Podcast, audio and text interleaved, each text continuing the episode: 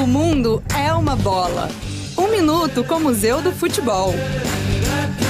Além dos mais de mil gols, Pelé coleciona grandes defesas. O rei do futebol jogou quatro vezes como goleiro. A primeira vez foi em 59, no Campeonato Paulista, quando entrou no lugar do lesionado Laércio contra o Comercial da capital. Cinco anos depois, contra o Grêmio, pela Taça Brasil. Pelé foi para o gol após Gilmar ser expulso. A terceira foi num amistoso contra o Botafogo, na Paraíba, em que Pelé marcou seu gol número 999. O goleiro Jair alegou dor de estômago. Pelé foi para o gol e acabou guardando o milésimo para o Maracanã.